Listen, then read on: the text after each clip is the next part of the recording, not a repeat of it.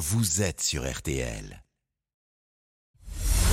Julien Cellier et Cyprien Sini ont défait le monde dans RTL Soir. À 18h42 minutes, on défait le monde. La Coupe du Monde mène maintenant dans RTL Soir avec Cyprien Sini, Isabelle Choquet, Laurent Tessier. L'info autrement. En tout cas, c'est le programme et la promesse. C'est jusqu'à 19h avec vous, Cyprien et toute la bande.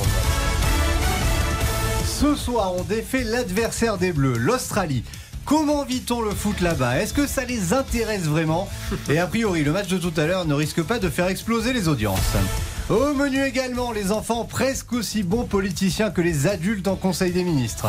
Embouteillage à la fourrière de Toulouse et le cri du kangourou. On défait le monde la quotidienne, c'est parti. dans RTL Soir. Et voici le son du jour. Vous le connaissez, hein L'hymne australien qui va retentir dans un peu plus d'une heure pour le coup d'envoi de France-Australie.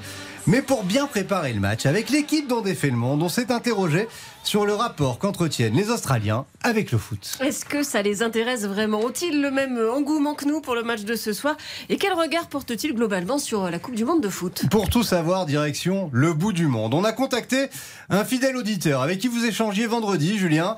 Il s'appelle Kevin. 10 ans qu'il vit à Perth, c'est à l'ouest de l'Australie.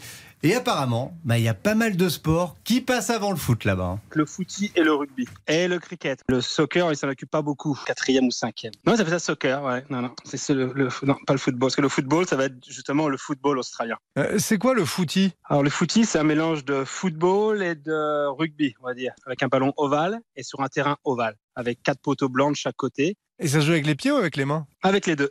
avec les pieds et les mains. Et on peut se mettre par terre, un petit peu comme le rugby. Avec, euh, Donc, c'est un, peu violent. Et le footy Un et le peu, foot- ouais. ouais, un peu. Vous pouvez voir les images sur internet, c'est un peu violent. Et le footy et le football australien, c'est la même chose. C'est le sport numéro un. Le soccer, lui, bah, reste perçu comme un sport Mais là, avec la Coupe du Monde, on parle du soccer euh, à la télé australienne, dans les médias? Bah, pas des masses non plus. hein. Qu'aujourd'hui, c'est à une de l'actualité parce que c'est le match et ce soir. Sinon, ils en, parlent un petit peu, mais c'est pas. euh, on va dire que les journalistes qui essayent d'un peu de pousser, mais il faut savoir que l'actualité australienne, généralement, quand vous résumez la télé, on va dire le journal australien, c'est pas la même chose que le journal français. On vous parlait d'une voiture qui a brûlé dans la rue d'à côté, ou un fait divers qui s'est passé à côté. Chez nous, en Europe, euh, on a beaucoup polémiqué sur le fait que ce soit le mondial euh, au Qatar. Est-ce qu'en Australie, il y a eu des polémiques aussi avant? Est-ce qu'on en a parlé ou pas du tout? Non, largement moins, non, non. Je pense que c'est surtout en Europe qu'on en parle beaucoup. L'Australie, vous regardez, c'est un pays qui pollue beaucoup dans, dans le monde par rapport à, par habitant. Il y a beaucoup de sujets, ils vont pas trop rechercher ce qui se passe derrière. Et ils comptent quand même suivre le match là-bas, les Australiens, malgré le décalage horaire? Alors, c'est vrai qu'il y a 10 heures de plus là-bas, mais il y a un bon argument pour voir les matchs.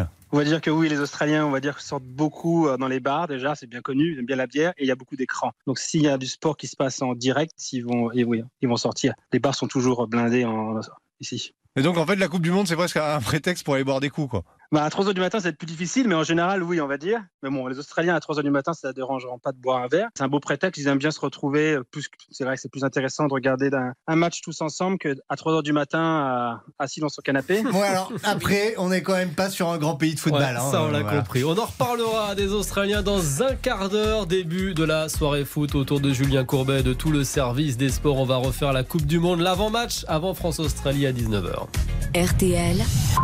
Sous les radars. Et on défait l'info passée sous les radars. Et alors, si vous êtes mal garé à Toulouse, mais qu'on vous a pas encore enlevé votre voiture, il y a peut-être une bonne raison, Laurent. Oui, il n'y a plus de place à la fourrière municipale. C'est complet. Résultat, 870 véhicules gênants ou abandonnés ne peuvent pas être retirés des rues de Toulouse. C'est ce que rapportent nos confrères de la dépêche du midi. 870 voitures signalées par exemple par des riverains pour leur présence prolongée sur une place sont en attente car problème, le site compte seulement 472 emplacements. Mais alors, c'est rigolo, mais comment c'est possible que la fourrière soit pleine là? Alors, le gros point noir concerne les véhicules qui doivent être enlevés pour stationnement abusif, c'est-à-dire plus de 7 jours sur une même place de parking. Il reste en moyenne un mois à la fourrière. Les propriétaires bah, ne se pressent pas pour les récupérer, notamment s'ils sont partis en vacances. Donc, la file d'attente s'allonge, vous voyez le bazar. La police municipale doit même s'adapter et lever le pied sur les mises en fourrière quelques jours avant des événements qui nécessitent de déplacer les voitures d'un périmètre. Et pour régler le problème, la mairie de Toulouse a lancé un appel d'offres pour signer un contrat avec une fourrière privée dès le début de l'année prochaine. non, ça fait du monde. hein. Allez, petite pause, on défait le monde continue ensuite dans RTL Soir avec des enfants au Conseil des ministres, nos winners du jour. Julien Cellier et Cyprien Sini on défait le monde. Julien Cellier et Cyprien Sini ont défait le monde dans RTL Soir. 18h49 minutes. Vous attendez ce moment tous les soirs quand on défait le monde dans RTL Soir. On désigne le winner ou le loser du jour. Et alors là, des grands, grands, grands gagnants. Ah ouais, je vous Bien. préviens, c'est savoureux. Les enfants capables, Isabelle, de faire de la politique, bah comme les grands finalement. Ouais, de temps en temps, figurez-vous, euh, les politiques aiment bien jouer à l'école des fans. Les enfants sont formidables. Alors donc, Conseil des ministres spécial hier après-midi avec une vingtaine de gamins de l'aide sociale à l'enfance, en présence de vrais ministres, à commencer par Elisabeth Borne. Mais aujourd'hui, mes ministres, c'est vous. Et les petits ministres, ils ont plein d'idées pour améliorer le quotidien. Des toilettes propres, parce que les toilettes, ils sont très mauvais. Et il y a du papier à PQ par terre. Mais ouais, mais ça c'est très concret, c'est bien. On peut voir plus grand, hein, cela dit. Tenez, sur le mondial au Qatar. Moi, si je serais ministre, j'aurais dit que euh, les matchs les reportés jusqu'en 2023 pour que les matchs soient euh, autre part. Maintenant, c'est trop tard parce que ça a commencé. Bah oui, c'est trop tard. Et vous noterez Emmanuel Macron, il n'a pas dit autre chose. Que la question soit climatique ou qu'elle soit des droits de l'homme, ne faut pas se les poser à chaque fois que l'événement est là. C'est au moment où on l'attribue qu'on doit se la poser. Voilà, fallait y penser avant. Les enfants d'aujourd'hui ont aussi une vraie conscience verte. Planter un pommier pour qu'on respire parce que c'est comme un arbre, mais c'est juste qu'il y a des pommes. Ah, eh, vous l'avez lui? J'aime beaucoup les pommes. Je mange un peu de pommes. Sans compter qu'Emmanuel Macron vient de promettre de planter un milliard d'arbres d'ici 10 ans. Je vous le dis, les mômes sont en phase avec la politique, à moins que ce ne soit le contraire. Certains sont même visionnaires. Tenez, écoutez ce mouflet de 1977. Tout d'abord, euh, je vais proposer de retirer la peine de mort. François Mitterrand n'était pas élu, c'était vraiment pas une idée populaire à l'époque. Et c'est le même petit garçon qui dit Il faudrait plutôt réduire le service euh, militaire et service militaire évidemment très court pour les femmes. 15 ans d'avance, le service militaire obligatoire a été réduit à 10 mois en 92 et supprimé en 96 par Jacques Chirac, mangeur de pommes et donc pacifiste. Vous en voulez encore? En 86, les enfants ouvrent un débat qui vient seulement d'être tranché. Les hommes politiques, faudrait qu'ils soient en jean, sans cravate parce que ça fait un peu vieux. On pourrait se déguiser en, en jeune, avec des blousons de cuir. Voilà, les, les hommes politiques déguisés en jeunes. Bon, la cravate à l'Assemblée, ce n'est plus obligatoire. Le blouson de cuir, je suis pas sûre que ça passe. Bon, et puis parfois, il faut bien le dire, c'est l'histoire en fait qui se répète. Il faudrait qu'on qu'on soit bien avec euh, tous les pays, notamment avec euh, Saoudite, là, pour le pétrole, parce qu'on n'a pas beaucoup de pétrole. Avec euh, Ramsès II. Ouais, voilà, en 2022, là même, on a besoin de pétrole.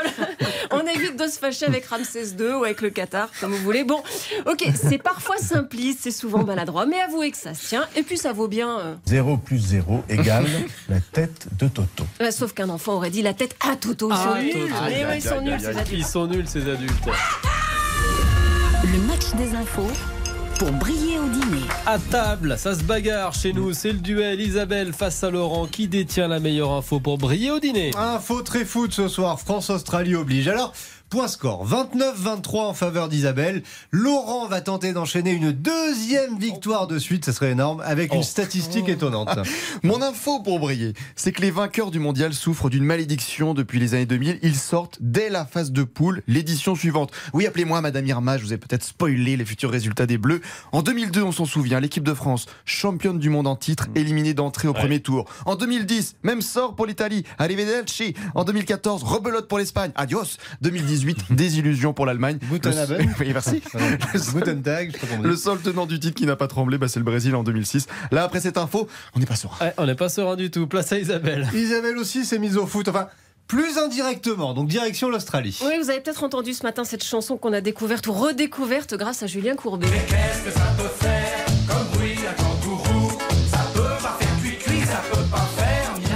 Le cri du kangourou le groupe Odeur. Et c'est vrai, c'est quoi le cri du kangourou? Eh ben, c'est mon info pour briller. Attention, mesdames et messieurs, voici le cri du kangourou. On dit qu'il grogne, qu'il tousse ou qu'il cliquette. Bah, reconnaissez, Oh, il Ils sont grogne, ridicules, ces Australiens. Bon, de toute façon, la plupart du temps, le kangourou, ça parle pas. Ça parle pas. Ça parle plutôt avec ses pieds, par exemple, pour prévenir d'un danger. Il tambourine. sur le sol avec ses petites pattes avant. Bon, faut quand même se méfier des kangourous, hein. même on si leur jamais. cri est Ridicule. ridicule. On, on peut le dire. Allez, RTL Soir continue dans quelques secondes. Je donne match nul hein, parce que c'est du football et j'adore vos deux enfants. Choisissez la France. Un partout balle au centre. RTL Soir continue dans quelques secondes. Bien entendu, votre soirée foot approche. Ce sera Ah oui. dans un peu plus de 5 minutes. L'avant-match de ce France-Australie avec Julien Courbet et tout le service des sports. Mais juste avant, on va défaire la route du Rhum parce que c'est notre ultime carnet de bord avec notre skipper préféré qui, ça y est, a mis le pied aux Antilles. On défait le monde dans RTL Soir. Julien Cellier et Cyprien Sini ont défait le monde dans RTL Soir. 18h57 minutes, l'avant-match de France-Australie approche, bien entendu, le football sur RTL, mais juste avant 19h, on va continuer de défaire le monde et on va défaire un autre sport, on va défaire la route du Rhum. Bah oui, 12 jours qu'on vous fait vivre la course comme si vous y étiez à bord de l'IMOCA VNB Montbana Mayenne de Maxime Sorel. Et hier soir, il est arrivé. Mission accomplie. Bonsoir Maxime. Bonsoir. Après 12 jours, 8 heures, 59 minutes et 42 secondes, vous êtes arrivé. Et ouais, ça y est. C'est assez dingue en fait. euh, J'avais euh, environ 150 personnes qui m'attendaient, euh, des partenaires. Et, euh, et ça, c'est assez dingue parce que on est tout seul pendant 12 jours et d'un coup d'un seul, euh, Mm. hop, il y a plein de gens. Donc euh, c'est un peu bizarre. C'est dur, il n'y a pas de sas de décompression en fait. Et non, ouais, c'est ça. C'est euh, on est tout seul jusqu'au passage de la ligne et d'un coup d'un seul, il y a des bateaux qui viennent nous, nous rejoindre. Euh, des gens qui montent à bord, euh, ils prennent possession du bateau, et on est un peu euh, désemparés, euh, on se dit mais qu'est-ce qui se passe Et le moment où on repose le pied sur la terre ferme, ça fait toujours bizarre? Ouais, ouais, c'est vrai que ça fait bizarre parce que euh, bah, déjà il y a plus de bruit, euh, ça bouge pas, euh, on peut aller aux toilettes quand on veut, euh, on peut prendre une douche, euh, c'est chouette. hein. Et cette première nuit euh, sur la terre ferme dans un vrai lit, euh, après avoir aussi peu dormi, on arrive à trouver le sommeil ou on se refait la course? Ouais, bon, je vous cache pas que c'est un, un peu le pays du rhum et que on a peut-être un petit peu abusé du rhum hier soir, donc ça aide forcément à dormir. Et surtout, vous avez réussi à accrocher le top 5, hein, Maxime. Eh oui. C'était l'objectif. Ben ouais, alors nous on avait l'objectif déjà de finir pour se qualifier pour le Vendée Globe, donc ça c'est fait, ça y est, on est qualifié pour le prochain Vendée Globe. Et puis euh, d'apprendre énormément sur le bateau parce que le bateau est jeune. Et alors le top 5 c'est un peu la cerise sur le gâteau. Et le vent des globes, ça sera sur ce même bateau alors? Ouais, ce sera sur ce même bateau effectivement. Euh, donc c'est un bateau qu'on va avoir pendant trois ans et qu'on va euh, ben, upgrader, euh, si je puis dire, pour qu'il soit encore plus performant. Et là, la prochaine course, c'est quoi? C'est quand? Alors la prochaine course, euh, grosse course, c'est l'année prochaine euh, la Transat Jacques Vabre. En gros, il y a une Transat, on va dire une grosse course par an. C'est au départ du Havre euh, et c'est une Transat en double, donc en, en- à deux personnes à bord. On va viser les- le top 3 quoi. Et je me demandais, là, le bateau, qui c'est qui va le ramener maintenant? C'est vous ou pas?